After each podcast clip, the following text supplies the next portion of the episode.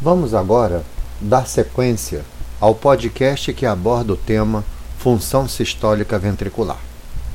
Nós sabemos que em 2015 foi publicado um documento que identifica as novas recomendações para a quantificação das câmaras cardíacas através da ecocardiografia de adultos, uma atualização da Sociedade Americana de Ecocardiografia e da Associação Europeia de Imagem cardiovascular.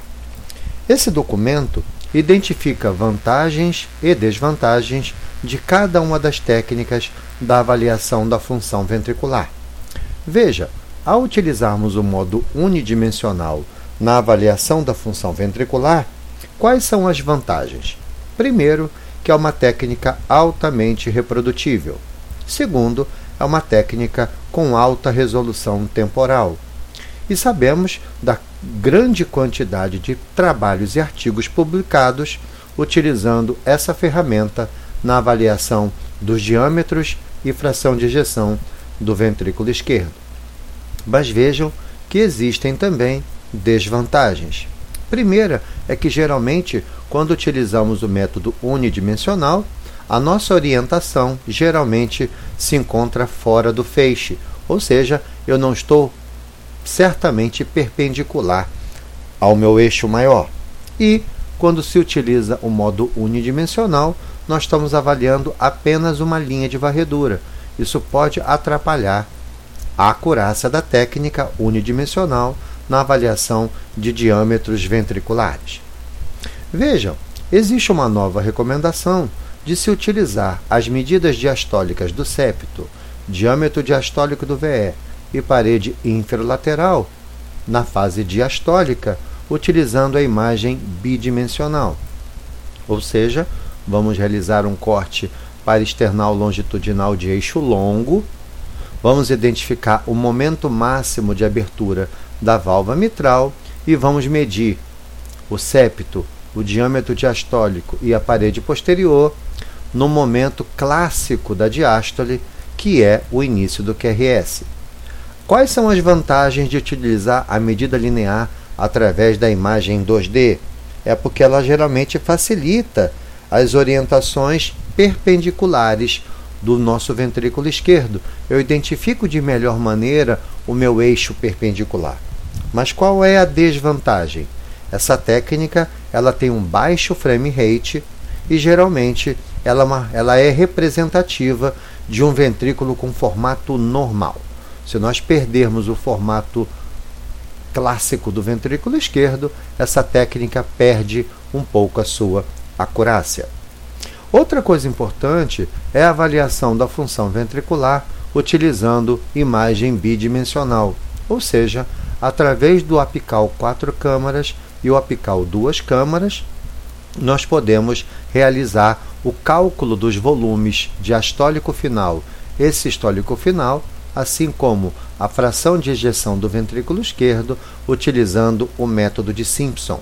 Então, realizamos o apical quatro câmaras, com a válvula mitral aberta, eu bordeio toda a cavidade interna do VE e também faço o mesmo com a válvula mitral fechada. Então, eu calculo o volume diastólico final e o volume sistólico final através do apical quatro câmaras. Realizamos também o apical duas câmaras e fazemos a mesma coisa. Com a válvula mitral aberta, eu calculo o volume diastólico final e com a mitral fechada, eu calculo o volume sistólico final. Dessa maneira, o software instalado do nosso equipamento de ecocardiograma vai nos dar a fração de ejeção obtida pela técnica bidimensional.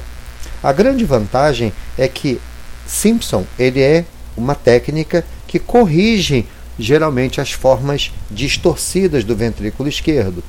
E geralmente ele tem uma capacidade melhor de avaliar os volumes quando nós utilizamos as dimensões lineares. Por isso que a técnica de Simpson é superior para calcular volumes e fração de ejeção do que as medidas lineares obtidas através de um corte longitudinal. A desvantagem do Simpson é que geralmente nós causamos o que nós chamamos de encurtamento do ápex, ou seja, quando eu delineio o endocárdio, geralmente eu me equivoco quando eu chego na ponta do ventrículo esquerdo.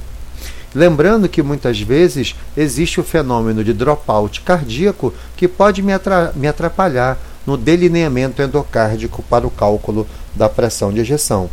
E lembrem que no apical 4 e no apical 2 eu ainda não visualizo todas as paredes do coração, pois a parede inferolateral e a parede septal anterior não são vistas nessas incidências. Veja, quando se pensa em avaliar medidas volumétricas, nós sabemos que podemos utilizar isso utilizando a imagem bidimensional e mais frequentemente nos dias de hoje, utilizando uma técnica inovadora que é a ecocardiografia tridimensional. Vejam que os cálculos de volume a partir das medidas lineares, elas podem errar bastante, pois elas se baseiam na suposição de uma forma geométrica fixa do ventrículo esquerdo, ou seja, um elipsoide prolato. Lembrando que essa forma geométrica fixa pode não estar pode não estar se apresentando em condições várias de patologias onde cria-se alterações geométricas do ventrículo esquerdo. Vejam, cálculos de volume do ventrículo esquerdo utilizando o método linear utilizando o método de Tychos e método de Quinones, nos dias de hoje não, não são mais recomendados. Observem que, a partir do apical quatro câmaras e o apical duas câmaras, o método de Simpson ele vai dividir o ventrículo esquerdo em vários cilindros de alturas semelhantes. E aí, o software ele calcula a fração de ejeção de cada cilindro e depois a média total das frações isoladas de cada uma vai representar a fração de ejeção do ventrículo esquerdo, chamada de global. Lembrem que a técnica de Simpson é o método mais adequado quando existem alterações da motilidade segmentar ou alterações da geometria do ventrículo esquerdo. Lembrem que a fração de ejeção inseparado do método de Simpson, ou seja, de cada disco, vai ser somado e feita uma média aritmética para que eu tenha a minha fração de ejeção global. Observem que a aquisição da imagem bidimensional deve ter como principal objetivo maximizar as áreas do ventrículo esquerdo, ao mesmo tempo evitando o encurtamento do VE. E nós sabemos que esse encurtamento do VE resulta geralmente em volumes subestimados. Devemos adquirir as imagens do VE em uma menor profundidade, buscando focar a cavidade do ventrículo esquerdo, diminuindo assim os erros ao se tratar as bordas endocárdicas. Essa questão do encurtamento é menos relevante quando utilizamos a técnica da ecocardiografia tridimensional, e a sua aquisição tridimensional deve ser focada principalmente na inclusão da cavidade ventricular esquerda dentro da pirâmide de análise. Lembrem que para se obter com razoável acurácia a identificação da sístole final, a resolução temporal do tridimensional deve ser maximizada sem comprometer uma, uma resolução muito especial, que é a resolução espacial. Vejam, a técnica de obtenção da função ventricular utilizando a técnica tridimensional é muito poderosa. Observem que as grandes vantagens dessa ferramenta é que ela não assume forma geométrica, não é afetado pelo encurtamento do ventrículo esquerdo e ela apresenta uma maior acurácia e reprodutibilidade comparada com outras modalidades. Porém, existem também desvantagens a baixa resolução lateral, a dependência de uma excelente qualidade da imagem, e também sabemos que ainda poucos dados foram publicados em relação a valores de referência normais.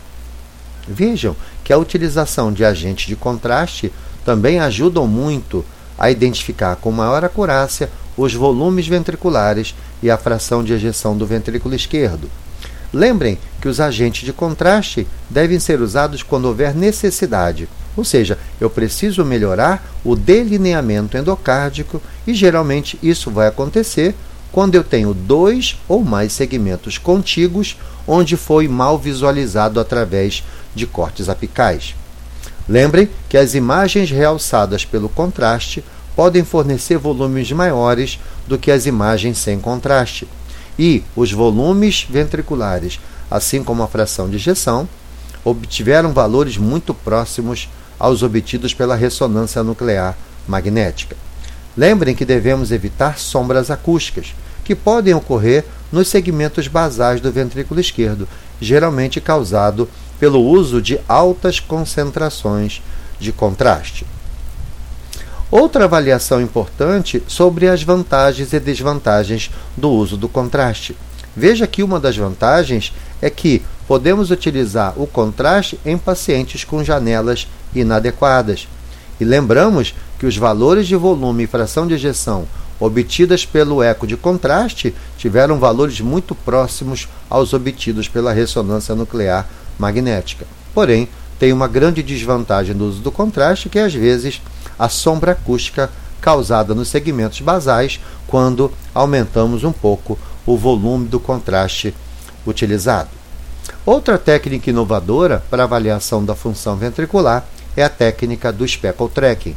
Nós sabemos que a avaliação da técnica de deformação strain e strain rate podem ser utilizados através do Doppler tecidual ou por imagem 2D. Nos dias de hoje, a grande tendência é se utilizar o cálculo do strain e do strain rate através de imagem bidimensional, pois, utilizando a técnica do speckle tracking, nós podemos avaliar os segmentos apicais e a ponta do coração, pois lembramos que utilizando o strain e o strain rate do Doppler tecidual, nós não podemos, por questões de ângulo, avaliar os segmentos apicais e a ponta do coração.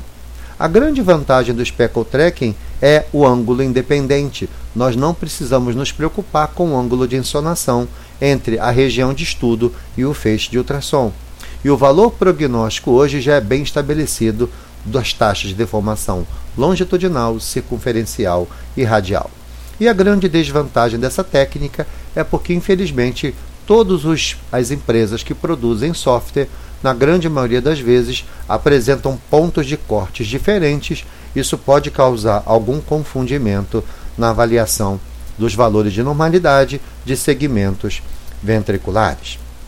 Vejam que nesse documento de 2015 se chamou atenção para mudanças dos volumes ventriculares tanto em homem quanto mulher.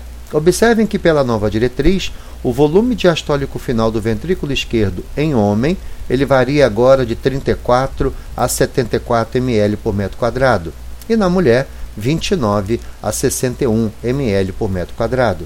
Já a fração de ejeção, utilizando a técnica de Simpson, agora no homem apresenta um valor de normalidade entre 52 e 72%, e na mulher entre 54 e 74%.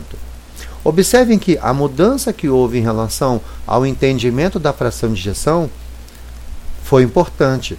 Observem que, a, que em 2005, um documento publicado identificava a fração de injeção normal acima de 55%.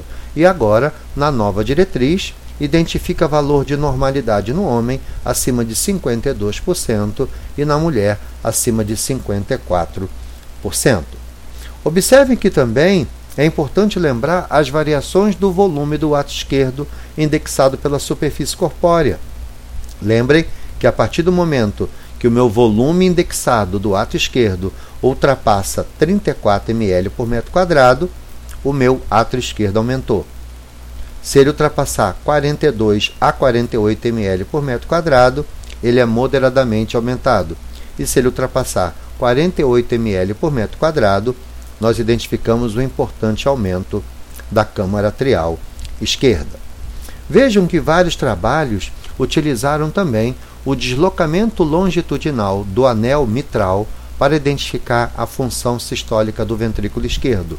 Nós sabemos que ao se realizar o cálculo do MAPSE, valores igual ou maior que 10 milímetros identificaram uma fração de ejeção do ventrículo esquerdo maior ou igual a 55%. Porém, valores de MAPSE menor do que 8 milímetros, identificaram uma fração de ejeção do ventrículo esquerdo menor que 50%, variável essa com especificidade de 98% e sensibilidade de 82%. Observem que o Doppler tecidual também vai nos oferecer as velocidades da onda S miocárdica. E essas velocidades vão sinalizar a presença ou ausência da disfunção ventricular. Nós sabemos que uma onda S miocárdica com valores acima de 7,5 sinalizam um ventrículo esquerdo eficiente do ponto de vista sistólico. Outra coisa importante é lembrar sobre a técnica do strain e do strain rate na avaliação da função ventricular. Nós sabemos que a deformação de grande importância e que identifica mais precocemente a disfunção sistólica é o strain longitudinal. E nós sabemos que o comportamento do strain longitudinal é aumentar dos segmentos basais em direção aos segmentos apicais. Da mesma maneira, o strain circunferencial também cresce da base para a ponta. Porém, o strain radial é a única deformação que cresce da ponta para a base, ou seja, os segmentos basais do ventrículo esquerdo apresentam strain radial maior do que os segmentos apicais. Vejam que uma outra variável de grande importância na avaliação da função sistólica do VE é a conhecida derivada de pressão-tempo do ventrículo esquerdo, também conhecida como DPDT. Mas observem que o cálculo de DPDT para avaliação da função sistólica não deve ser utilizado em regurgitação mitral aguda. Ela deve ser utilizada nos processos de regurgitação mitral crônica. Sabemos que valores acima de 1.200 milímetros de mercúrio por segundo sinalizam a função sistólica do ventrículo esquerdo normal valores abaixo de 1000 milímetros de mercúrio por segundo já identificam a queda do desempenho do ventrículo esquerdo. E sabemos que valores de DPDT abaixo de 400 milímetros de mercúrio por segundo sinalizam não somente uma disfunção sistólica grave do VE, mas também sinalizam o mau prognóstico. E lembrem que o cálculo do DPDT nada mais é do que 32 dividido pelo tempo de inscrição entre a velocidade de 1 metro segundo e 3 metros segundos obtidos na curva de regurgitação mitral obtida pelo Doppler contínuo. Vejam que na avaliação da função ventricular podemos também utilizar o chamado índice de performance miocárdica, também conhecido como índice de TI. Lembrando que o índice de TTI ele incorpora intervalos sistólicos e diastólicos. Lembrando que o índice de TEI ele expressa a função global do ventrículo esquerdo. E a partir do momento que o índice de TEI aumenta, nós identificamos os processos de disfunção ventricular. O índice de TEI pode ser utilizado tanto na avaliação do VD como na avaliação do ventrículo esquerdo. Outra coisa importante é chamar atenção por um documento publicado pelo professor Petri Gudmundson, que tentou identificar qual variável ecocardiográfica apresentava uma melhor variabilidade intraobservador. Foi testado a fração de ejeção visual, o score de motilidade de parede, a fração de ejeção pelo método de Simpson, utilizando o apical 4 e o apical 2, a fração de ejeção do ventrículo esquerdo pelo método de Simpson, utilizando somente o apical 4 câmaras, a fração de encurtamento e o deslocamento longitudinal do anel mitral, também conhecido como MAPSE. E o trabalho evidenciou que a variável que apresentava menor variabilidade intraobservador foi o MAPSE. Por isso, nós orientamos a nossos alunos que nunca deixem de realizar o MAPSE na avaliação da função sistólica ventricular. Falando um pouco sobre a ecocardiografia tridimensional, é importante lembrar que essa técnica ela não sofre influência das alterações geométricas. Ela reduz o efeito do posicionamento do transdutor. É importante lembrar que essa ferramenta estuda em um batimento cardíaco único todos os planos estudados. O contorno semiautomático de bordas aumenta a acurácia dessa etapa do exame e lembrando que a fração de ejeção obtida pela técnica tridimensional encontrou valores muito próximos aos obtidos pela ressonância nuclear magnética. Lembrando que o volume diastólico final obtido pela ecocardiografia tridimensional em valores de homem não deve ultrapassar 79 ml por metro quadrado e na mulher 71 ml por metro quadrado. Já o volume sistólico final não deve ultrapassar 32 ml por metro quadrado no homem e 28 metro quadrado na mulher.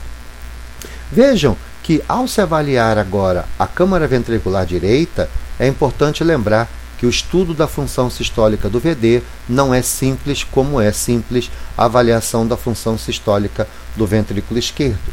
É importante lembrar que o ventrículo direito ele é constituído de fibras musculares superficiais de aspecto circunferencial e de fibras musculares longitudinais.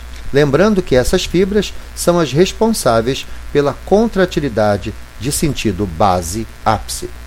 Lembre que durante a sístole, o sangue é ejetado do VD por meio do encurtamento da parede livre, deslocando assim o anel da válvula tricúspide em direção à ponta do coração.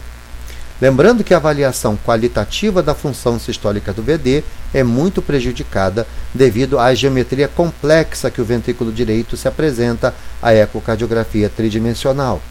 Lembrando que os planos indicados para avaliar a função sistólica do VD são apical quatro câmaras, apical quatro câmaras focando o ventrículo direito, aquele corte onde eu identifico o seio coronário, o apical cinco câmaras, o corte para external longitudinal de via de entrada do VD e também o corte para external de eixo curto a nível dos vasos da base. Vejam que se ao, ao se avaliar os diâmetros ventriculares, é importante lembrar que regiões diferentes do VD apresentam diâmetros diferentes. Vejam, ao realizar o apical quatro câmaras, eu posso medir o VD muito próximo ao anel ou no segmento médio da câmara. Se eu utilizar a medida próximo ao anel, os valores de referência vão de 25 a 41 milímetros. Já na porção média do VD, 19 a 35 milímetros. Utilizando o corte para external longitudinal de câmaras esquerdas, nós podemos medir o diâmetro do trato de saída do VD, que nesse corte vai estar entre 20 a 30 milímetros. Porém, utilizando o corte para external de eixo curto a nível dos vasos da base, nós vamos ter o trato de saída proximal e o trato de saída distal. No trato de saída proximal, a variação da normalidade vai de 21 a 35 milímetros, enquanto no trato de saída do VD distal, 17 a 27 milímetros. Observem que a quantificação dos volumes sistólico e diastólico, assim como a fração de ejeção do ventrículo direito, através da ecocardiografia bidimensional, infelizmente não é fidedigna. Observem que não existe uma fórmula validada e padronizada que permita a sua avaliação. Lembrem que devemos considerar a dependência das condições de pré e pós-carga na avaliação da função ventricular. Lembrando que a Sociedade Americana de Ecocardiografia não recomenda a estimativa da fração de ejeção do VD pela técnica bidimensional. Avaliaremos a fração de ejeção através da técnica tridimensional. Veja que podemos avaliar também a função sistólica do VD utilizando o índice de TEI. Lembrando que o índice de TEI obtido através do Doppler tecidual tem valores normais abaixo de 0,54, enquanto o índice de TEI obtido através do Doppler pulsado terá valores normais menor do que 0,43.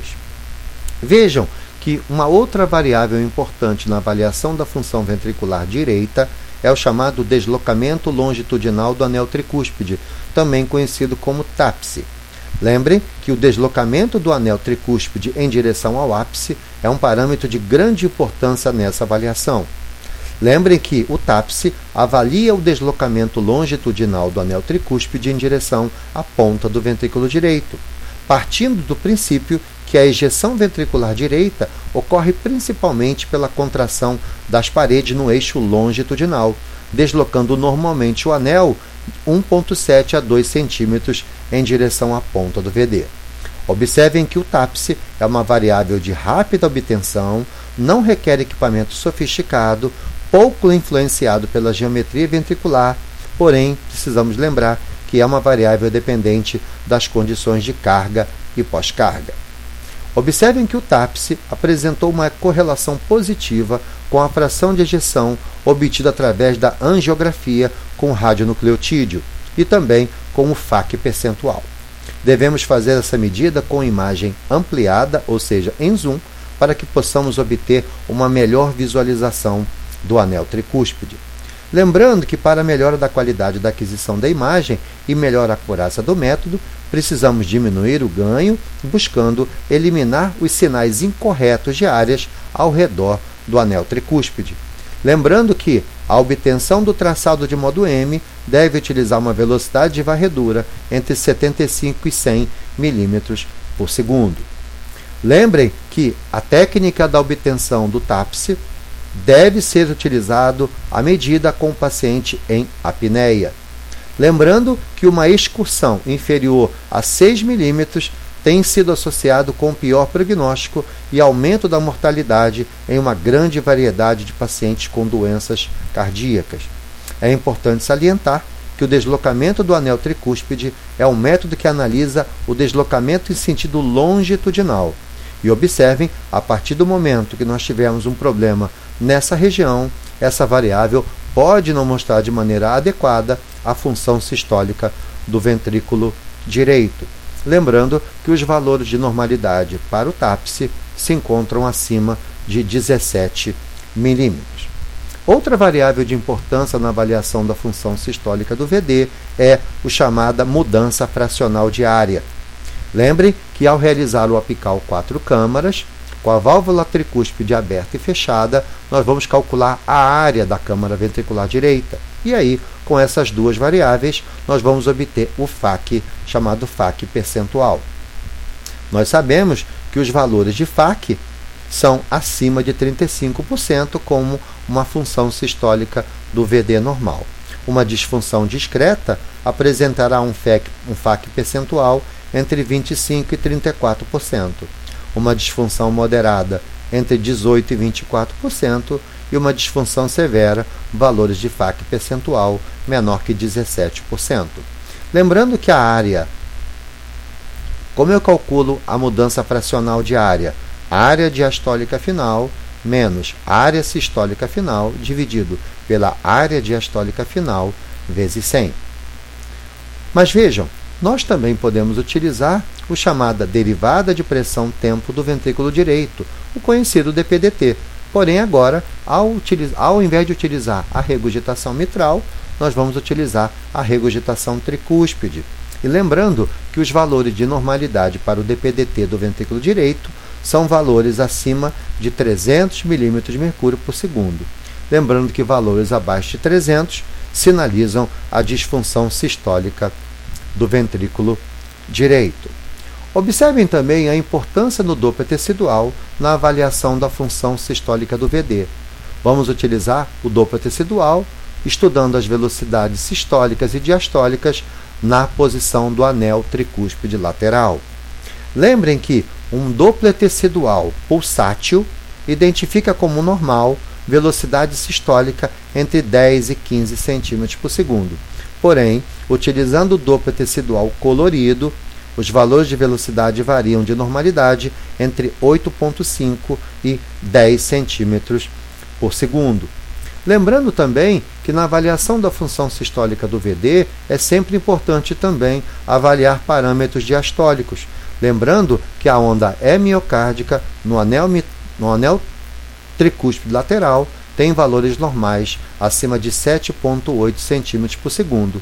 E lembrando que a relação E' não deve ultrapassar 6. Valores acima de 6 sinalizam aumento da pressão diastólica final do ventrículo direito. Observem que também uma técnica inovadora na avaliação da função sistólica do VD é o strain bidimensional. Sabemos de muitas publicações do uso do Speckle Track na avaliação da função ventricular esquerda e agora também extrapolando para a avaliação da função sistólica do ventrículo direito. Lembrando que se utilizar o strain e o strain rate derivado do Doppler tecidual, podemos encontrar em segmentos basais um strain entre 13 e 45%, segmento médio entre 13 e 48% e o segmento apical entre 17 e 44%. Porém, ao se utilizar o strain através de técnica bidimensional, nós encontramos valores de strain no segmento basal entre 18 e 39%, segmento médio 20 a 38% e os segmentos apicais entre 19 e 39%. Lembrando que a literatura utiliza o valor de strain longitudinal global do VD acima de menos 20% como normalidade. E observe que, ao finalizar a função sistólica do VD, vamos utilizar a técnica tridimensional. Lembrando que a técnica tridimensional encontra valores de referência para volume sistólico final máximo e volume diastólico final máximo. O volume sistólico final máximo não deve ultrapassar 45 ml por metro quadrado. O volume diastólico final máximo não deve ultrapassar 89 ml por metro quadrado. E a fração de ejeção do VD tem que ser acima ou igual a 45%.